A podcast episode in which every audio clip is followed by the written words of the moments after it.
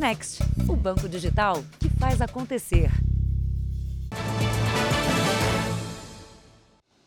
Boa noite. Boa noite. A edição de hoje começa com um alerta. A cada dia, quase 800 aparelhos de celular são levados por criminosos em São Paulo.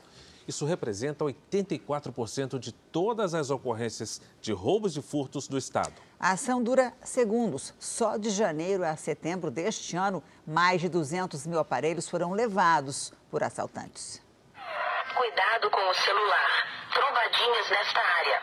O alerta veio de uma dessas janelas no centro de São Paulo. É o aviso desesperado de quem já presenciou várias cenas como esta. A jovem, com o celular na mão, é atacada pelo homem que passa de bicicleta. Ao ter o aparelho puxado com força, ela cai na calçada. bateu na menina. As câmeras de segurança de um prédio registraram outra ação violenta. Este homem é abordado quando chega em casa. Ele é agarrado, agredido e jogado no chão. Enquanto ainda tenta se livrar de um dos assaltantes, o outro rouba o celular que está guardado no bolso. Por outro ângulo, dá para ver a fuga dos dois criminosos. A vítima se levanta e fica sem reação. Todos os dias, em média, 782 pessoas perdem o celular para o crime no estado de São Paulo. Somando roubos e furtos, mais de 200 mil aparelhos foram levados entre janeiro e setembro deste ano. Um crescimento de 62% com relação ao mesmo período do ano passado. Segundo esta delegada, na maioria dos casos, os telefones roubados são entregues para receptadores e hackers. E há um ano, desde que o Pix foi criado, o interesse maior passou a ser a possibilidade de fazer transferências bancárias que o interesse aumentou nesses aparelhos, não é só o valor agregado do aparelho celular, mas a possibilidade de transações financeiras que o aparelho celular abre. E de 2019 para cá já foram apreendidos 10 mil aparelhos celulares na mão de autores. O gerente comercial de uma casa noturna no centro de São Paulo prefere não se identificar. O monitoramento com câmeras ao redor do estabelecimento teve que ser reforçado depois que ele e mais de 20 funcionários tiveram os celulares roubados a caminho do trabalho. Pela gente trabalhar 24 horas, tem funcionários que acabam chegando em horário um pouco complicado, digamos assim. E são abordados e, ou com faca ou com um pedaço de pau e, e são furtados. Cerca de 6 horas da manhã, fui abordado na rua um veio me segurando e o outro veio tirando dinheiro, celular e tudo que eu tinha. José, que trabalha na mesma região, já perdeu cinco celulares do mesmo jeito. Ah, não carrego nada não, deixo tudo na minha casa. Eu já fui roubado várias vezes aqui e aprendi, né? O consultor de segurança alerta que os criminosos se aproveitam de momentos de desatenção das vítimas para agir a gente pode ver alguns vídeos que você vê duas, três pessoas, ou seja, não tem o que fazer. Evitar de usar na rua, evitar de andar com ele na mão, deixar ele silencioso. Cabe a nós pensarmos um pouquinho antes de sair e tomar alguns cuidados no seu dia a dia. Revisar os seus hábitos. Cuidado com o celular. Trombadinhas nesta área. Veja agora outros destaques do dia. Mochileiro que atravessou o país e sofreu acidente com a namorada é enterrado no sul. Inquérito vai investigar policiais que comemoraram libertação de colegas suspeitos de abuso. Centenas de búfalos são abandonados numa fazenda no interior de São Paulo. Seis capitais aproveitam o sábado para vacinar os atrasados da segunda dose. As dicas de professores especialistas na véspera da prova do Enem. Hospital transforma remédio em sorvete para adoçar o tratamento dos pacientes.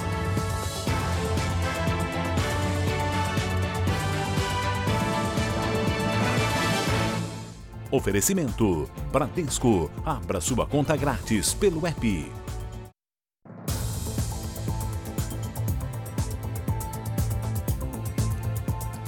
Uma viagem de 36 mil quilômetros de moto por todo o país. Uma aventura que correu bem até a última etapa. A caminho de casa, um acidente transformou o sonho em pesadelo. O casal foi atingido por uma outra moto. Ele morreu e a namorada está internada com ferimentos graves. O enterro foi hoje, no Rio Grande do Sul. O corpo de Tiago Boyer, de 31 anos, chegou a Pelotas, onde o casal morava, no meio da tarde deste sábado. Um cortejo de motociclistas seguiu até o local do velório e sepultamento. Meu irmão valia ouro. Era muito amigo, companheiro, sonhador. A viagem de 36 mil quilômetros foi registrada em vídeos. O último era de muita alegria.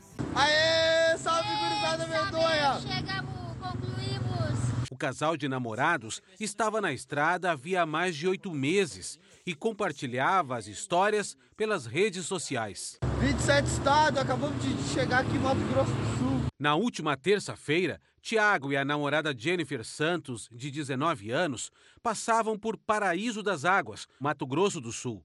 A moto deles foi atingida por outra de maior potência que fez uma ultrapassagem no sentido contrário. O motociclista Clóvis Zolete, de 63 anos, morreu no local. Tiago chegou a ser levado para a Santa Casa de Campo Grande, passou por cirurgias, teve uma perna amputada e ficou internado por três dias. Na última sexta-feira, não resistiu a uma parada cardiorrespiratória. A namorada dele permanece internada em Campo Grande com múltiplas fraturas. A família da jovem viajou para Mato Grosso do Sul e acompanha de perto o tratamento. Ela pergunta pelo Tiago, só que a gente não pode falar, né? A gente só fala que ele está entubado, que o caso dele é muito grave, que ela está melhor que ele. O preço alto dos veículos provocou um aumento de roubos e furtos no Brasil. São 36 casos por dia no país.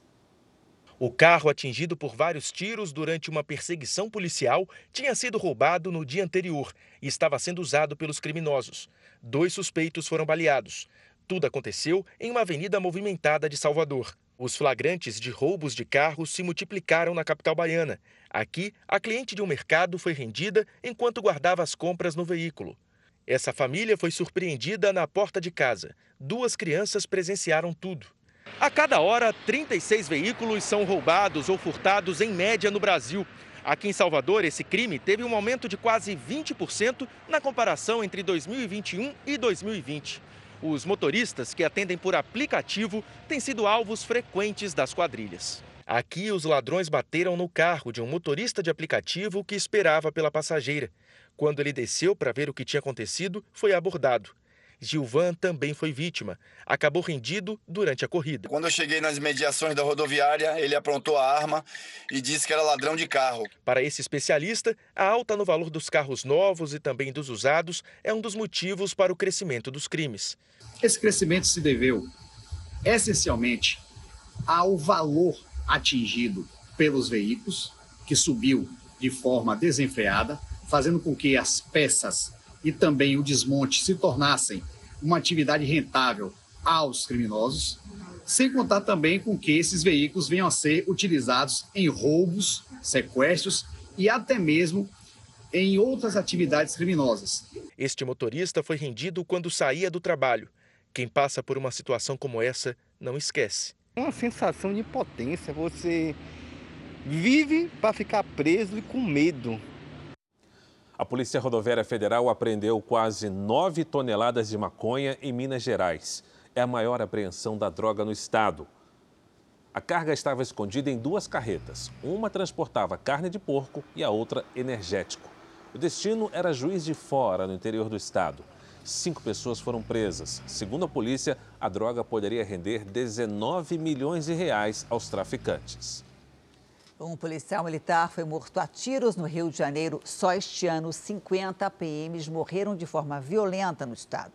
O sargento Leandro Rumbel Sperger da Silva, de 40 anos, foi baleado no complexo do Salgueiro, em São Gonçalo, na região metropolitana do Rio. Ele foi atacado por homens armados enquanto fazia o patrulhamento no local. O sargento chegou a ser socorrido pelos colegas, mas não resistiu aos ferimentos. Seis capitais participaram hoje da mega campanha de vacinação do Ministério da Saúde. A meta é imunizar 21 milhões de brasileiros que estão com a segunda dose da vacina contra o coronavírus atrasada. No Rio de Janeiro, 280 pontos de vacinação abriram as portas para o mutirão. 600 mil pessoas precisam completar a imunização por aqui. E dessa vez não houve divisão por calendário e faixa etária. O João tem 15 anos e aproveitou para receber a segunda dose, que foi antecipada. É uma sensação muito boa, porque agora que eu tô com a minha segunda dose, eu posso estar menos preocupado para pegar o vírus e poder sair com meus amigos. Também foi dia para atrair quem precisa da dose de reforço. Até o ministro da Saúde deu o exemplo. A cena se repetiu em seis capitais do país. A campanha de mega vacinação começou hoje e vai até a próxima sexta-feira, dia 26. O objetivo era atrair 21 milhões de brasileiros que ainda não voltaram para receber a segunda dose da vacina. Segundo o Ministério da Saúde, a maior parte dos atrasados é formada pelos mais jovens. Através dessa ação, nós queremos que as pessoas busquem livremente as salas de vacinação, já que o brasileiro ele é muito aderente às campanhas de vacinação, para reforçarmos a cobertura vacinal mais ainda e ainda aplicar essa terceira dose, a dose de reforço, e proteger é, a população contra é, um eventual surto de novos casos, como temos visto na Europa. Na capital paulista, onde mais de 345 mil pessoas estão com a segunda dose em atraso, o movimento nos postos foi pequeno. Em Manaus, a Arena da Amazônia foi um dos pontos onde a população se imunizou até às quatro da tarde. Em Salvador, o atendimento foi rápido e sem filas no multicentro de saúde. No Distrito Federal, muita gente acordou cedo e aproveitou a campanha do fim de semana para se vacinar. Acho que o pessoal todinho deveria vir se vacinar, que é muito importante a segunda dose para tudo acontecer normalmente, a gente aproveitar a vida. A Anvisa recebeu um pedido da farmacêutica Janssen para incluir na bula da vacina uma dose de reforço era para ser dose única, mas os pesquisadores descobriram que mais uma aplicação aumenta muito a proteção contra o coronavírus. O Eduardo não se incomodou quando soube que a vacina da Janssen não iria ficar apenas em dose única. Todo tipo de pesquisa ali, eventualmente vão, vai passando por fases ou passando por identificações ali de possíveis melhorias, né? Porque essa vacina foi realmente algo extremamente rápido de ser pesquisado e implementado ali. O Ministério da Saúde divulgou a decisão esta semana. Quem tomou a vacina da Janssen vai precisar não só de uma segunda dose, com um intervalo de dois meses, como também de uma terceira, de reforço, depois de cinco meses. Nos Estados Unidos, desde outubro, adultos com mais de 18 anos já tinham a indicação para a segunda dose. Estudos revelaram que a imunidade contra o coronavírus tem um aumento importante quando se toma a vacina da Janssen mais de uma vez. Essa primeira dose, a dose única que muitos brasileiros fizeram, protegeu muito bem contra a hospitalização, contra as formas graves, contra a morte de Covid. Porém, o estudo agora mostrou que a hora que eu faço uma segunda dose, esta proteção que era em torno de 70%, 74%, ela vai praticamente para 95%, 100%. Então, há uma, um ganho muito grande do ponto de vista de proteção individual a hora que eu faço uma segunda dose. Os estados que mais aplicaram a dose única foram São Paulo, com quase 1 milhão e 200 mil, Minas Gerais, perto de 500 mil, e o Rio de Janeiro, que já aplicou mais de 360 mil doses da Janssen. Em todo o país, quase 5 milhões de pessoas receberam a vacina, até então com indicação de dose única. Por enquanto, os postos de saúde ainda não estão aplicando a segunda dose da Janssen. Isso ainda depende de um acerto entre estados e prefeituras para organizar a estratégia de vacinação, como o estoque e a agenda. O Eduardo está à espera de como será feito em São Paulo.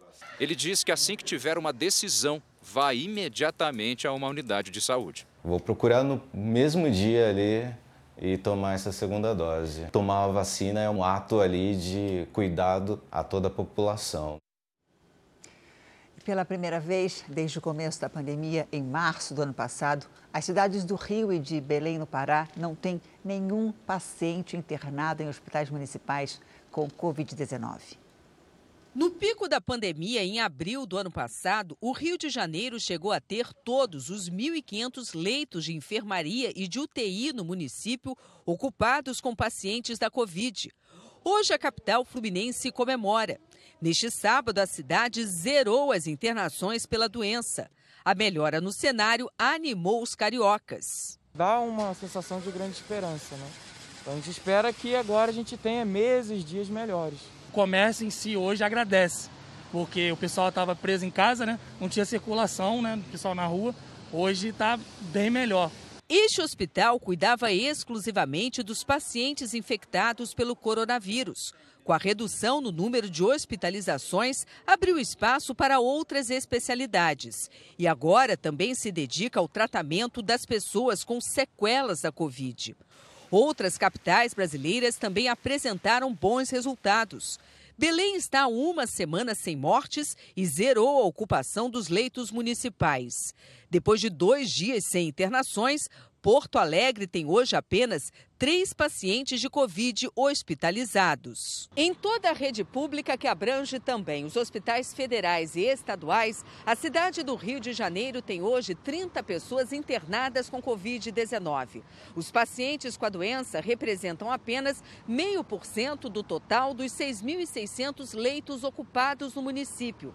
Para especialistas, é um sinal de controle da pandemia mas é preciso ainda manter as medidas de prevenção. Riscos de variantes sempre existem. Por isso que a gente não pode relaxar nas medidas, principalmente nesse fim de ano. Está todo mundo cansado, quer se reencontrar, mas o vírus continua circulando entre nós e com uma alta frequência. Milhares de pessoas foram às ruas em vários países da Europa para protestar contra as restrições por causa da pandemia. Na Holanda, manifestantes que não concordam com as regras mais rígidas participaram de uma passeata em Amsterdã. Ontem, ao menos sete pessoas se feriram e 50 pessoas foram presas em confrontos com a polícia. Na Áustria, o protesto é contra o confinamento geral decretado pelo governo. A medida entra em vigor na segunda-feira. Em Roma, na Itália, seguem as manifestações contra o chamado passe verde da vacina, o documento é exigido para entrar em restaurantes e cinemas. As manifestações ocorrem em meio ao aumento de casos de Covid na Europa, especialmente entre os não vacinados. A Organização Mundial da Saúde faz um alerta para o novo recorde de mortes por coronavírus na Europa. Segundo a OMS, mais de 500 mil pessoas podem morrer de Covid no continente até março do ano que vem. Alemanha e Áustria tiveram maior aumento de contaminação desde o começo da pandemia. A entidade internacional sugeriu a volta imediata do uso de máscaras e o incentivo à vacinação contra o coronavírus. A vacinação contra o coronavírus será obrigatória para os tenistas do Aberto da Austrália. A nova determinação coloca em dúvida a participação do atual campeão mundial Novak Djokovic. O atleta da Sérvia havia dito que não iria revelar se foi vacinado ou não e defendeu a liberdade de escolha. O torneio, que está entre os quatro maiores do mundo, será em janeiro do ano que vem, em Melbourne.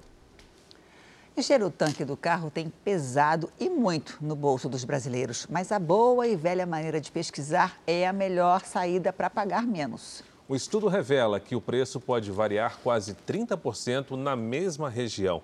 Mas, além de escolher o mais barato, é possível economizar na hora de dirigir. Em cada posto, um preço. Na mesma região, existem variações de quase 30% no valor dos combustíveis. Apesar das diferenças, Gerson prefere não arriscar. Escolhe o que estiver mais barato entre três lugares de confiança. Às vezes o barato sai caro que nem é tão barato. Então o negócio é manter mesmo. Eu, particularmente, manter o meu posto de confiança. O problema eu sei que foi lá é uma boa estratégia para se precaver de problemas causados por produtos adulterados, que podem gerar um gasto muito maior do que o de abastecer o veículo. Muitas das vezes, esse preço barato pode trazer problemas sérios para o seu carro. Em segundo lugar, ele pode comprar 20 e levar 18. Então, realmente, ele precisa tomar cuidado em qualquer posto que ele entrar, não é só o barato, nos caros também. Com o preço da gasolina nas alturas, Faz tempo que Israel não completa o tanque do carro. Aí agora é só pôr aos poucos mesmo, para estar tá rodando o dia. Mas é bom não andar na reserva. Sempre evitar de andar na reserva, porque aí você pode escolher, pode aguardar o posto que está com combustível mais barato. Não é só na hora de abastecer o veículo que se economiza ou se gasta. A forma como você conduz o carro também faz muita diferença no seu bolso. Este engenheiro mecânico explica que acelerações bruscas no trânsito fazem o carro consumir combustível desnecessariamente. Evite ficar acelerando, desacelerando, acelerando, desacelerando, porque isso faz com que o carro consuma mais combustível e você vai se mantendo, continuar mantendo a velocidade média do, do trânsito. tirar o pé do acelerador antes de parar é uma boa opção. Deixa o carro rolar, não estou solicitando potência do motor, de tal forma que ele não está consumindo combustível. E quando estiver chegando lá próximo do semáforo, no caso ali de uma, de uma lombada, eu começo a frear. Então eu economizei esse combustível.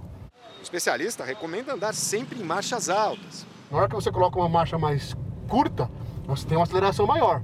Você tem a sensação de que o carro está ganhando velocidade mais rapidamente. Mas tem um custo econômico que é gastar mais combustível. O uso do ar-condicionado também deve ser controlado. Se você entrar no carro, abrir as janelas, andar um pouquinho só para o ar externo fazer a troca é, gasosa dentro do, do ambiente, aí depois de um minuto, um minuto e meio que ele já baixou a temperatura, você fecha as janelas e liga o ar-condicionado. Outra questão fundamental é a manutenção do veículo. Hábitos simples, como calibrar os pneus regularmente, também ajudam a economizar no combustível. Se os pneus estiverem murchos, não adequadamente calibrados, o motor vai ter que despender mais potência para empurrar o veículo para frente.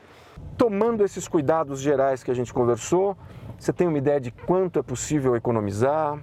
Entre valores extremos aí, você pode ter alguma coisa da ordem de até 10% de, de redução de consumo de combustível. A Polícia Rodoviária Federal está à procura do caminhoneiro que provocou um acidente com dois carros e fugiu sem prestar socorro. Foi na BR-153 em Anápolis, Goiás. As câmeras de segurança de um condomínio registraram o momento do acidente. Um caminhão branco do tipo baú trafega em alta velocidade. Logo depois de uma lombada, o veículo atinge dois carros de passeio. Um dos carros capota e para com as rodas para cima. O outro atravessa a pista e vai parar fora da estrada. Uma das vítimas sofreu ferimentos leves. O motorista abandonou o veículo numa mata. Às vésperas da estreia de A Bíblia com as superproduções da nossa dramaturgia, o jornalismo da Record TV apresenta um documentário especial com a história do maior best-seller de todos os tempos obra milenar que resiste ao tempo e às perseguições. Parte desse tesouro arqueológico está preservado bem aqui no chamado Santuário do Livro. Como 40 autores que viveram em épocas distintas conseguiram traçar uma única linha cronológica. Why do you need to write the Bible? Because the people need to know who is God. Numa expedição pela Terra Santa, é incrível porque a gente está refazendo o caminho que esses homens fizeram há mais de dois mil anos. Descobertas da arqueologia. Escavações surpreendentes. Só agora esses pergaminhos foram encontrados aqui, em caverna, no meio da montanha. Evidências que mostram a origem e o valor do livro dos livros a história do maior best-seller de todos os tempos. Neste domingo, logo depois do Domingo Espetacular. A seguir, você vai ver que 3 milhões de estudantes se preparam para a primeira prova do Enem amanhã. E veja também: búfalos morrem de sede e fome numa fazenda no interior de São Paulo.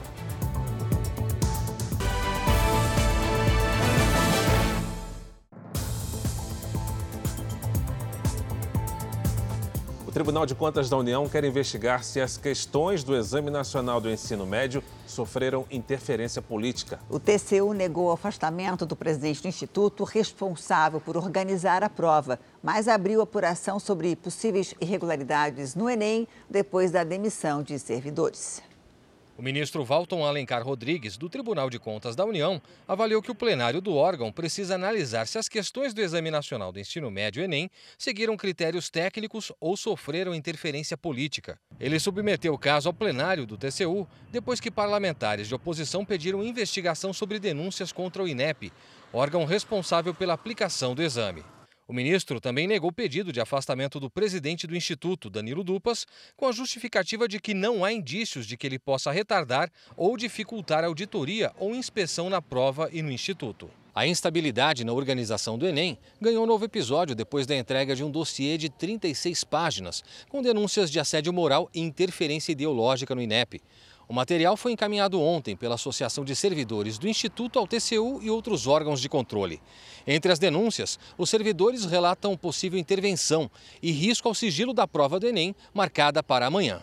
A associação pede investigação para determinar se houve acesso de pessoas estranhas ao processo de elaboração da prova e se existiu pedido de retirada ou alteração de questões. O impasse começou quando 37 funcionários pediram demissão do INEP no começo do mês. Uma semana depois, o presidente Jair Bolsonaro afirmou que as perguntas do teste começavam a ter a cara do governo, o que levantou críticas sobre eventual interferência política no processo do exame. Ontem, a Justiça Federal em São Paulo arquivou um pedido da Defensoria Pública da União, que questionava o INEP sobre a segurança da aplicação das provas e suspeitas de vazamento de informações. Apesar do impasse sobre o Enem, esse especialista acredita que não há risco de anulação do exame. Até agora, há segurança que a prova vai ocorrer em todas as unidades da federação sem nenhuma intercorrência. Não há nada de concreto, não há nada é, é, é palpável que diga que há uma violação de segurança. Hoje, o Superior Tribunal de Justiça derrubou uma liminar que suspendia a prova de redação do Enem a candidatos com deficiência.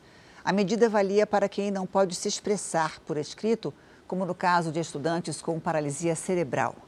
A decisão é do presidente do STJ, ministro Humberto Martins, que considerou um risco a realização do Enem. Agora, todos os portadores de deficiência estão autorizados a fazer as provas.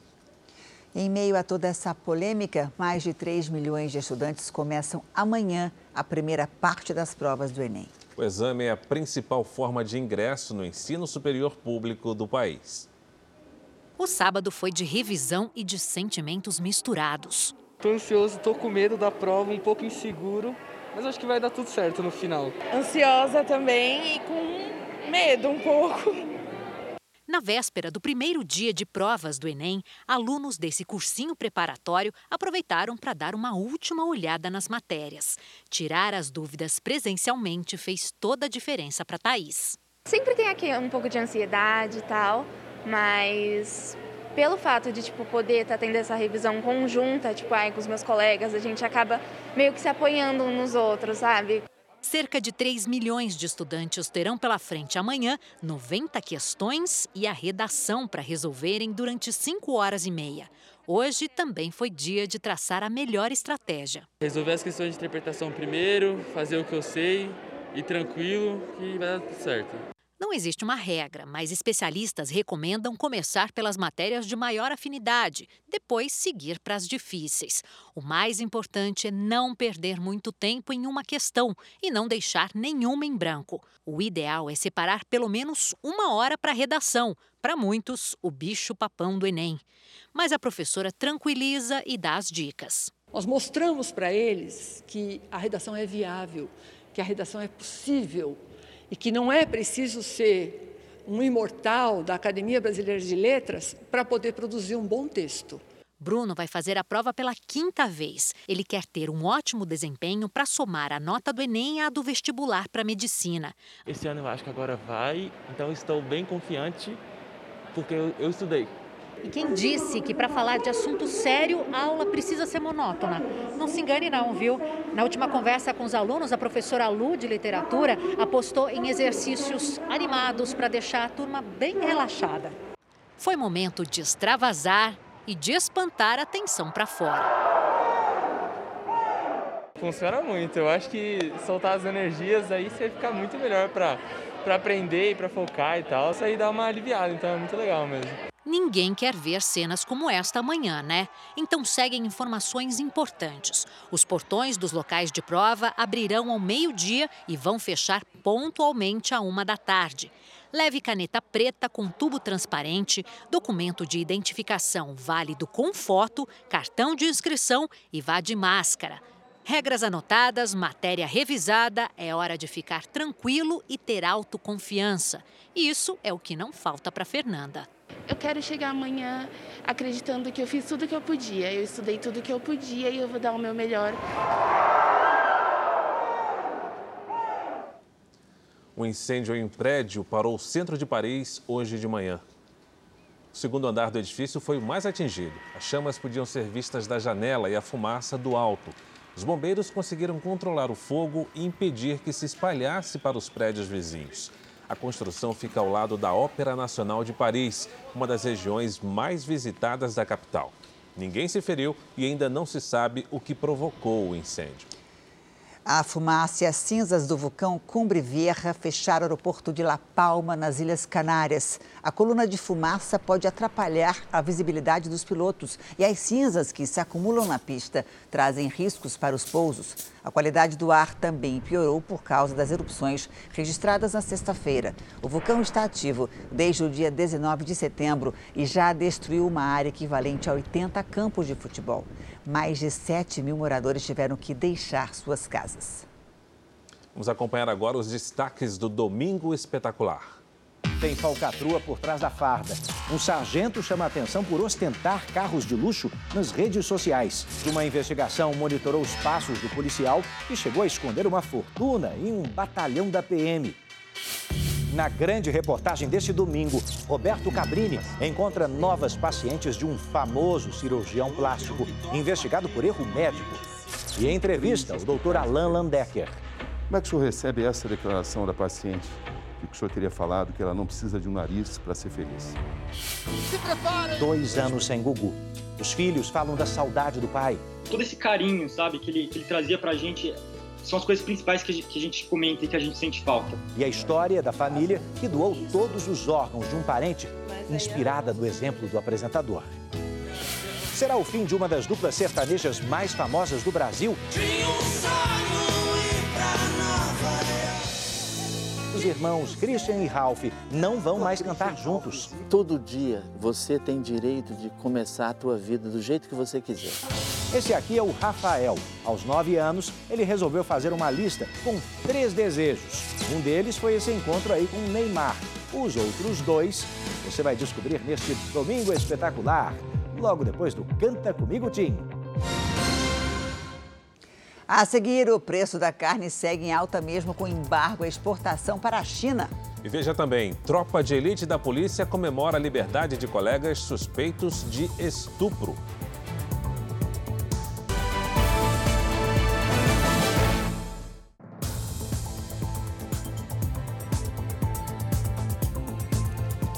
A polícia e o Ministério Público Militar investigam a conduta de um batalhão que comemorou a libertação de policiais suspeitos de estuprar uma jovem de 18 anos no Pará.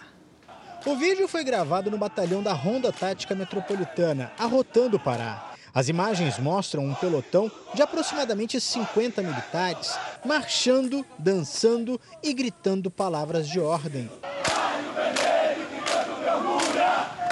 Os militares soltos seriam esses de camisetas coloridas à frente do batalhão. Segundo o Ministério Público Militar, os policiais do Esquadrão de Elite da Polícia Militar do Pará estariam fazendo uma homenagem e festejando a liberdade de quatro companheiros presos sob acusações de tortura e estupro de uma jovem de 18 anos.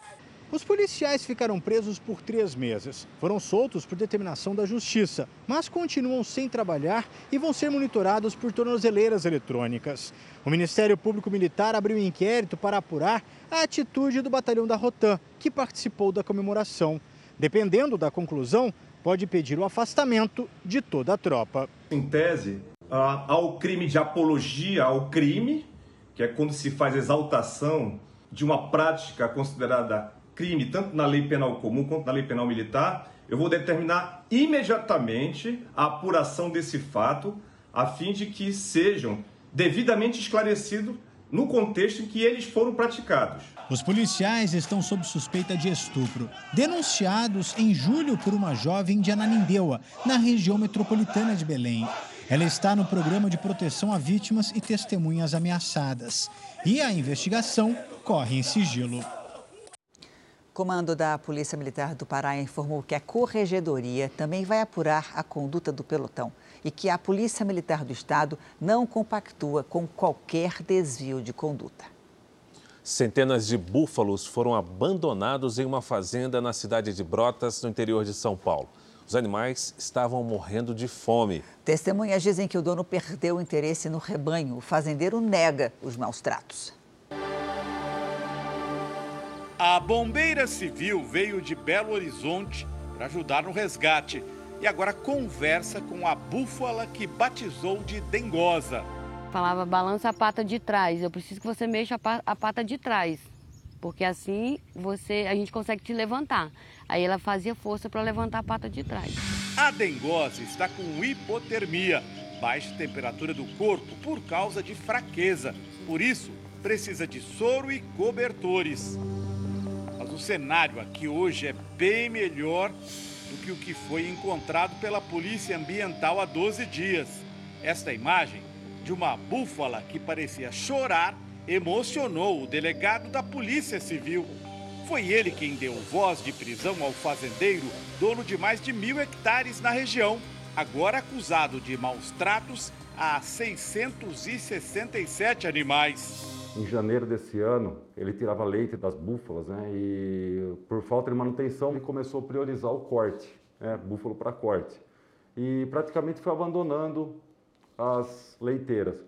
É, com a estiagem também, você tem que comprar um tra mais trato, cevada, ele deixou de comprar e começou a arrendar várias partes da fazenda para soja é, e outras agriculturas. Oficialmente, a fazenda tinha 1.056 animais. Ninguém sabe quantos morreram. Aqui tinha algum tipo de pasto e o dono simplesmente pegou esses animais, colocou numa área de preservação, cercou de choque e lá não tinha água nem alimento. Essa é a cena dramática que as autoridades e os voluntários encontraram ao chegar aqui.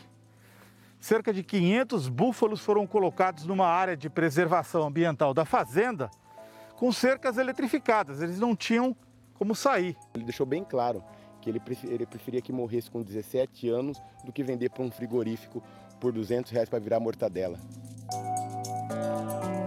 Esta imagem mostra onde o fazendeiro fez uma cova coletiva para os búfalos que morreram de fome e sede só que sem autorização da Companhia de Saneamento de São Paulo, a CETESB, que regulamenta os enterros para evitar problemas de saúde pública.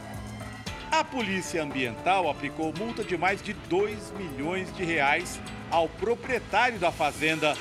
Essas duas búfalas aqui estão recebendo um atendimento prioritário. É que ao longo dos meses, o pessoal calcula até cinco meses, elas perderam cerca de 400 quilos. E hoje, as duas estão grávidas. E é por isso que elas estão recebendo esse atendimento personalizado. O que ela mais precisa agora? Água. Água. Hidratação. Depois da denúncia, voluntários de várias partes do Brasil vieram para cá. A Prefeitura de Brotas passou a enviar caminhões-pipa para garantir água ao rebanho. Os búfalos que não conseguem se movimentar por conta própria estão sendo transportados por uma máquina escavadeira até um hospital improvisado. Né, mesmo com a intervenção judicial, ele continua sendo assistência aos animais. Então, se ele assumir a fazenda novamente, no prazo de dois dias, volta a morrer todos esses animais, porque ele não tem alimentação na fazenda. Toda a alimentação que está sendo fornecida para os animais só está sendo conseguida por nós. Ele não tem nenhum veterinário. ONGs ligadas à defesa dos animais se mobilizam para que o dono da fazenda não fique com o controle do rebanho. Isso depois que uma decisão judicial impediu que os ativistas alterem cercas, abram valas, façam piscinas e removam animais do local. Eles só podem prestar os cuidados necessários e urgentes com equipe veterinária. Foram os voluntários que fizeram um pequeno lago para que os búfalos em recuperação façam o que mais gostam: tomar banho. Apesar de serem gigantes, são animais dóceis que parecem se comunicar pelo olhar. A Leca, que veio de Belo Horizonte, vai ficar aqui até que a dengosa volte a andar. Você quer colo? Bom, a gente percebe que havia alguma coisa de errada com o rebanho, né? O advogado de defesa do dono da fazenda disse que o proprietário nega categoricamente os maus tratos aos animais. Afirmou que a justiça deu ao fazendeiro um prazo de 15 dias para que ele tome providências em relação aos búfalos. E a carne bovina virou uma das vilãs do orçamento das famílias. Nos últimos 12 meses, o aumento médio foi de 30%. Depois de um embargo anunciado pela China, os preços deveriam baixar. Até agradaria uma grande quantidade de brasileiros se os preços baixassem realmente, né? Só que não é bem isso que está acontecendo. A carne bovina já deixou faz um tempo o posto de item mais procurado neste açougue em São Paulo. A carne bovina a gente está deixando um pouco de lado, né? Por conta do, do custo, né? Tá, tá, não está muito acessível para a gente estar tá comendo todos os dias. E está difícil também para quem vende. Os clientes chegam aqui, eles, eles tem uns que, que chega aqui só olha, porque o dinheiro que ele tem já não, não cabe, né? A solução que o dono encontrou é apontar alternativas para o consumidor. Está tendo uma migração de consumo. Então o pessoal consumia muito boi, está indo para o suíno, né? E frango, o pessoal das avícolas também estão vendendo bem. O brasileiro ele é muito criativo. O brasileiro consegue, com a dificuldade, criar alternativa para passar pela crise. O bloqueio de compras de carne bovina do Brasil pela China já dura semanas. E desde quando as exportações aos chineses foram interrompidas, a cotação da arroba do boi já caiu mais de 10%. Com a exportação para a China parada, os frigoríficos do país inteiro suspenderam os abates. E é justamente essa freada brusca que diminuiu o preço do boi gordo. Mas como nem todas as partes do boi são exportadas, o mercado viu uma falta de oferta de carnes. E é justamente essa pouca disponibilidade que leva o preço lá para cima. Para os especialistas, os consumidores vão precisar esperar um pouco mais pela queda nos preços da carne bovina. A gente vê que para o consumidor final isso não está acontecendo. Mas você pode observar que ao longo das últimas semanas, os aumentos de preço são cada vez menores e a tendência, se o embargo continuar mais algum tempo, é que a gente também passe a ter deflação de preços no varejo. A gente viu que o dono do açougue disse que as pessoas estão preferindo frango, carne suína no lugar da carne bovina. O problema é que o frango também está caro, a carne suína também está cara, então o consumidor fica sem opção. Vamos torcer por essa deflação, né? Vamos ver se o preço vai cair. Clientes acusam uma loja de veículos de golpe em Belo Horizonte. Eles tiveram o carro vendido no local, mas não viram, até agora, a cor do dinheiro. Depois de anunciar o carro na internet, esta empresária recebeu um telefonema de um funcionário de uma loja se oferecendo para revender o carro dela. Ela topou e assinou um contrato de consignação. Fizeram a vistoria do, do veículo, é, tudo é anotado, tudo fotografado. Só que ela foi até a loja para receber o dinheiro da venda, mas percebeu que havia caído em um golpe. Não atende, não tem nada. Aí, nesse momento, eu não percebi, já era. A mulher ficou sem o carro e sem o dinheiro, 23 mil reais. O mesmo aconteceu com este engenheiro. A empresa viu o anúncio do veículo dele na internet e ofereceu o serviço de revenda. Entraram em contato comigo é, falando que aqui teria mais possibilidade de eu vender o carro, teria mais visibilidade, e eu resolvi deixar o carro aqui. Ao descobrir que o carro não estava mais na loja, ele ligou para uma funcionária que informou que o veículo já havia sido vendido, mas que o pagamento só seria feito em dezembro. Aí eles pararam de me atender. No dia seguinte, quando eu vim cá para resolver a situação, meu carro não estava aqui, a empresa fica neste prédio, na região oeste da capital mineira. Este vídeo mostra a garagem cheia de carros de luxo, alguns com placas com o nome da loja. No local, ninguém quis gravar entrevista. Tentamos falar por telefone com o dono da empresa, mas ele não atendeu. Sua chamada está sendo encaminhada para a caixa postal e estará sujeita a cobrança após o sinal. Pelo menos seis boletins de ocorrência foram registrados contra a empresa. As vítimas relatam a mesma queixa que mostramos aqui na reportagem e querem providências. Você com recibo, você fala, estou segura, mas nós estamos completamente rendidos. A polícia de Goiás investiga uma quadrilha que aplica golpes em donos e compradores de imóveis. O grupo já teria faturado 10 milhões de reais com a falsificação de escrituras e a venda de casas e apartamentos sem autorização dos donos.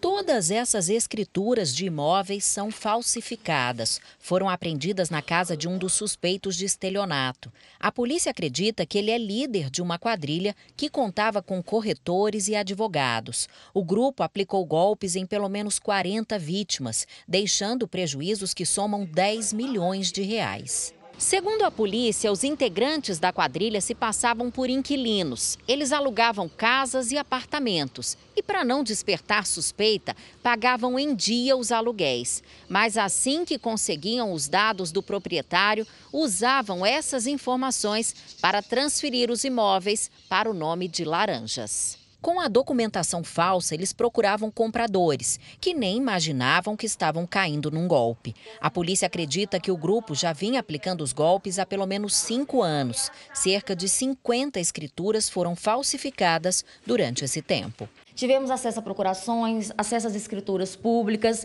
e assim nós fomos monitorando ele e rastreando os passos dele. Antes de comprar um imóvel, é preciso verificar toda a documentação nos cartórios e desconfiar sempre de preços muito abaixo do mercado. Com relação à documentação do imóvel, é necessário a retirada de uma certidão de matrícula onde o imóvel é registrado. Nessa mesma certidão, poderá ser verificado quem é o proprietário do bem e, por consequência, quem pode vendê-lo. Agora, o futebol o Atlético Paranaense é bicampeão da Copa Sul-Americana. Furacão derrotou o Bragantino no duelo brasileiro da final disputada no Uruguai. O gol do título foi marcado aos 28 minutos no Estádio Centenário em Montevidéu. Nicão aproveitou o rebote e de voleio deu o segundo título da Sul-Americana ao time paranaense. Campeão em 2018, o Atlético é o primeiro brasileiro a conquistar essa taça duas vezes. A empresária Leila Pereira foi eleita hoje presidente do Palmeiras. Ela será a primeira mulher à frente do clube paulista. Aos 57 anos, Leila era candidata única à presidência do Palmeiras e obteve 88% dos votos. Presidente da patrocinadora do clube, Leila Pereira assume o cargo no dia 15 de dezembro. O mandato vai até 2024. Estações de esqui da França e da Itália reabriram hoje em meio ao aumento de casos de Covid na Europa. As atividades foram retomadas depois de um ano e meio. Os visitantes precisam apresentar comprovante de vacina, um teste negativo de Covid e ainda manter o distanciamento social e uso de máscaras. Muita gente aproveitou o primeiro dia com sol e ótimas condições para esquiar. A preocupação é com o aumento de casos em países vizinhos. A Alemanha registra aumento diário de casos e estuda impor restrições aos não vacinados. Aqui no Brasil, tempo firme e calor em alguns estados da região Nordeste. No Ceará, no interior do Rio Grande do Norte e na Paraíba já são mais de 100 dias de estiagem. Boa noite para você, Paula Branches. A gente sabe que está chovendo na região centro-oeste do país. Será que essa chuva vai para a região Nordeste? Por enquanto não, Janine. Boa noite para você, para o Fara e para quem nos acompanha também. Olha só, pessoal, só no ano que vem, em março, a chuva deve voltar nesses estados aí do Nordeste, tá? Até lá, a chuva vai ficar bem distribuída no interior do Brasil. No Nordeste, poucas nuvens neste momento, como vemos aqui, olha só, nas imagens do satélite. O domingo será de tempo firme entre o norte da Bahia e o Ceará, no interior de São Paulo, de Mato Grosso do Sul e em toda a região sul do país. Aí é o seguinte, ó, uma frente fria vai ser responsável aí pelas nuvens carregadas entre o sudeste e também o centro-oeste. E aí, um alerta: a chuva constante pode provocar deslizamentos no Espírito Santo e também no litoral sul, lá da Bahia. No centro-oeste e no norte do país, a chuva é bem rápida, mas intensa, viu? Então vamos agora às máximas aí pelo Brasil. Lá em Florianópolis, 27 graus. No Rio de Janeiro, boa notícia, vai da praia 25. Em Salvador e Boa Vista, 30. E em Rio Branco, calorão de 32 graus. Aqui em São Paulo, sol volta neste domingo e as temperaturas sobem um pouquinho. Máxima de 22 graus amanhã, Fara. Vamos de tempo delivery, né, Paula? Hoje o Brito quer saber como fica o tempo na cidade de Ingazeira, em Pernambuco. Oi, Brito, boa noite com você, tudo bem? Olha, os próximos dias serão de sol aí na sua cidade. Amanhã, calorão de 34 graus, então já sabe, beba bastante água, hein? Vamos fechar com o Sandro, que é de Schroeder, em Santa Catarina. Vamos para lá, Sandro. O seguinte, por aí nada de chuva, tempo firme nos próximos dias. Entre domingo e quarta-feira, as máximas ficam entre 25 e 30 graus. Faça como o Brito e o Sandro, participe também do Tempo Delivery pelas redes sociais. Mande a sua mensagem com a hashtag você no JR. Boa noite e até a próxima, Obrigada, gente. Obrigada, Paula. Bom fim de semana para você. Obrigado, Paula. Com a retomada do turismo, muitas cidades pelo mundo investiram em novas atrações para atrair visitantes.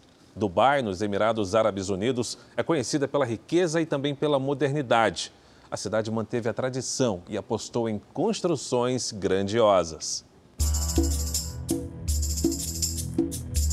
Em Dubai, projetos ousados de arquitetura encontraram um terreno fértil para encantar turistas do mundo todo.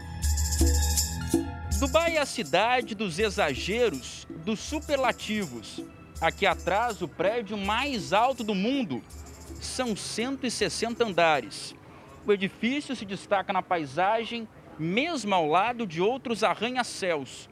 Agora, a paisagem de Dubai ganhou mais uma atração recordista. É a maior roda gigante do mundo.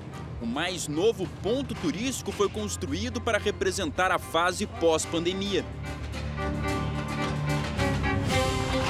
A cidade, que recebeu mais de 16 milhões de visitantes em 2019, viu o número cair para cerca de 5 milhões no ano passado.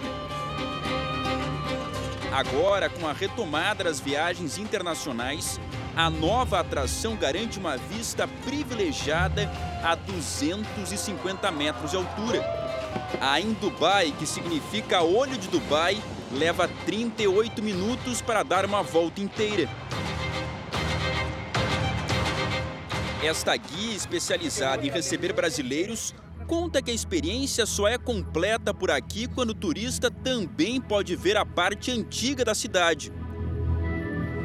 Rogéria nos leva até esta outra atração. The Frame, ou a moldura, divide o lado moderno do outro conhecido como a Velha Dubai.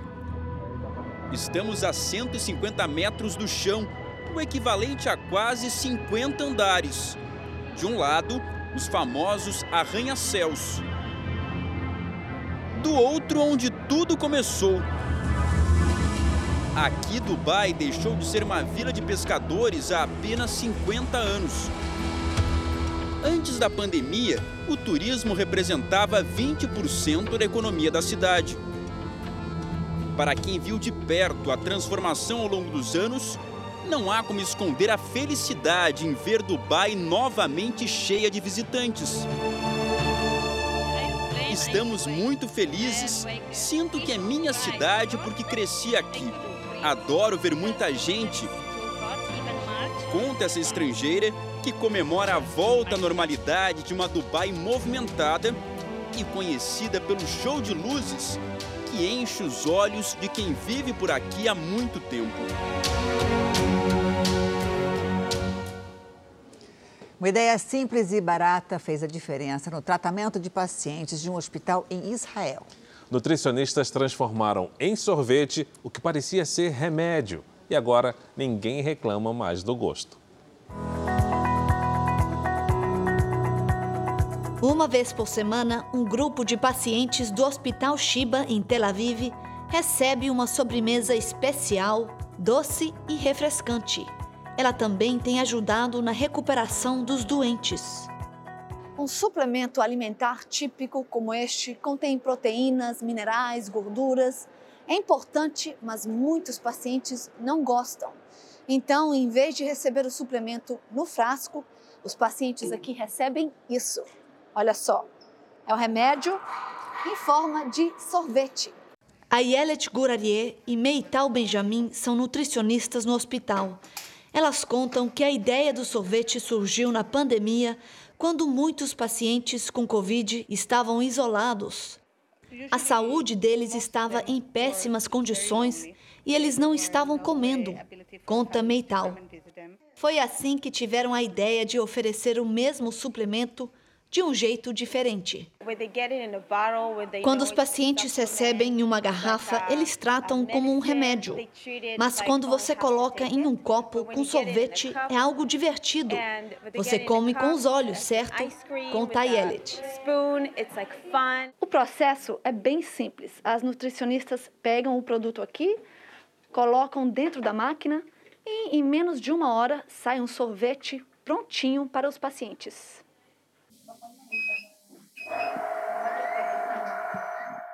E pelo menos uma vez por semana, a sobremesa turbinada está garantida.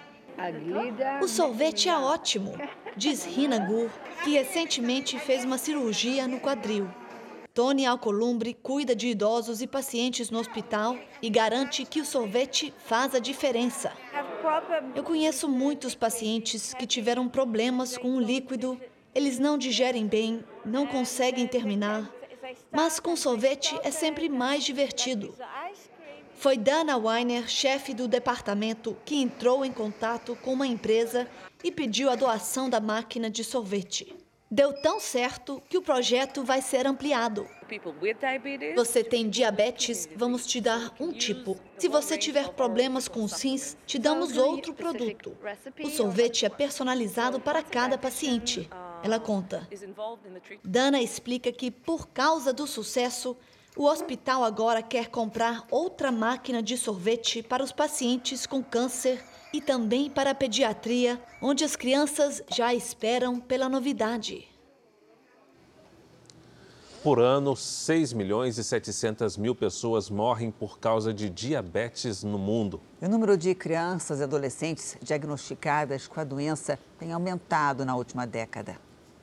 Peso sob controle e atividade física regular. Luca esbanjava saúde, até que uma indisposição chamou a atenção da mãe. Um teste de glicemia explicou o mal-estar. Ela falou, mãezinha, daqui direto para o hospital eu acho que pode ser mesmo um quadro de diabetes tipo 1. A glicemia dele está super alta. Érica procurou um pediatra para saber quais as providências deveria tomar e qual o tratamento para a diabetes tipo 1, o mais comum entre crianças e adolescentes. Controle de insulina, alimentação balanceada e da glicemia. No início, sempre um susto. Eu ainda tenho pavor de agulha é, só que aquelas agulhas grandes de exame, coleta de sangue, em questão da insulina, eu também tive bastante medo. De acordo com a Federação Internacional de Diabetes, em média, quase 100 mil crianças são diagnosticadas com diabetes tipo 1 todos os anos no mundo. Número 14 vezes maior que na década passada. No ranking, o Brasil só fica atrás dos Estados Unidos e da Índia nas estatísticas de diabetes infantil. Nós sabemos que as nossas crianças também estão aumentando de peso. Então, provavelmente, com a evolução, com o passar dos anos, a gente vai ter uma incidência maior também desse tipo de diabetes nessas crianças se a gente não fizer a intervenção mais cedo possível para tentar melhorar a qualidade da comida, deixar elas menos sedentário e deixar essas crianças mais ativas. Em outro estudo publicado em 2020, o Atlas da Diabetes revela dados preocupantes também entre os adultos. O relatório mostra que nos últimos dois anos houve um aumento de quase 16% nos casos da doença, que agora afeta um a cada 10 adultos no planeta. A diabetes é uma doença que, se não for tratada de maneira correta, pode trazer consequências graves. Uma das principais causas de cegueira no Brasil é devido à diabetes. A gente tem um problema de ter insuficiência renal. Diabetes é uma das principais causas de amputação não traumática. Além das altas taxas já registradas e do crescimento acelerado no mundo inteiro, uma outra grande preocupação dos especialistas é com a quantidade de pessoas que têm a doença e não sabe. A estimativa é de que em todo o planeta, 240 milhões de pessoas sofrem com diabetes, mas ainda não têm o diagnóstico. 11 milhões apenas nas Américas Central e do Sul. Na casa de Érica, o susto deu lugar ao cuidado. Descobrir cedo diminuiu não só os riscos, mas refletiu na qualidade de vida de Luca, que agora, além de se cuidar, compartilha a rotina em vídeos na internet, tenta ajudar outras pessoas, outras crianças a ficarem atentas. Ei galera, eu sou o Lucas, sejam bem-vindos a mais um vídeo aqui na série Eu no Diabetes. É que saúde é sim um assunto sério, mas também é assunto de criança. O diabetes não te limita. Tem gente que tem asma, outras pessoas têm outras doenças autoimunes e essas coisas são normais. Você tem que fazer da sua vida perfeita. Um projeto de saúde mental tem mudado a vida de muita gente. São as residências terapêuticas. Aos poucos, elas têm substituído os hospitais psiquiátricos e provocado impacto positivo na vida dos pacientes. Jorge conheceu Dina há muitos anos, mas por esses desencontros da vida, cada um seguiu um caminho. Eis que eles se reencontraram pouco mais de um ano atrás. E agora juram de pé junto que não se largam mais. Meu sonho, que eu gosto dela, meu sonho é com ela, meu sonho. Diná e Jorge são ex-internos de hospitais psiquiátricos. Passaram a vida toda de instituição em instituição. Hoje vivem em residências terapêuticas, casas que substituíram os hospitais e onde os antigos pacientes são tratados como moradores. Essas residências só existem porque em algum momento se questionou a forma como as pessoas com doenças psiquiátricas eram tratadas em hospitais ou manicômios. Começou então uma mudança de mentalidade, uma reforma psiquiátrica cada pessoa passou a ser vista como um indivíduo de maneira mais humanizada. A dona Antônia é o maior símbolo dessa transformação. Depois de 78 anos internada no Hospital do Juqueri, ela foi trazida para cá há dois meses. E aos 94 anos, ela vive uma nova vida. Antônia tem esquizofrenia e em dois meses na casa, ela já teve progressos recuperou os movimentos da mastigação e consegue escolher o que quer no café da manhã. Então, receber Antônia, que é a última moradora de hospital psiquiátrico, dentro dessa casa é simbólico para a gente, porque a gente só existe por causa dela. É para que pessoas como ela possam ser restauradas no seu direito.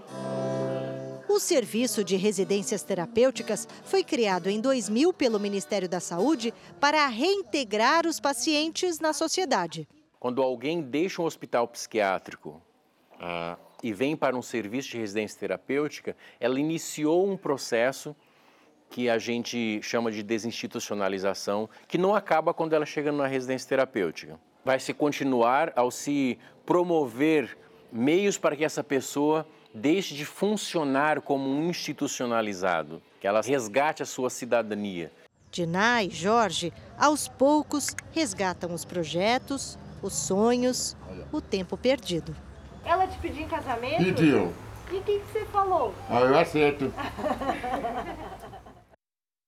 Carinho e atenção, Fábio, mudam tudo. Jornal da Record termina aqui. A edição de hoje na íntegra e também a nossa versão em podcast estão no Play Plus e em todas as nossas plataformas digitais. Fica agora com os melhores momentos da novela Gênesis. Boa noite para você. Excelente noite, um ótimo domingo.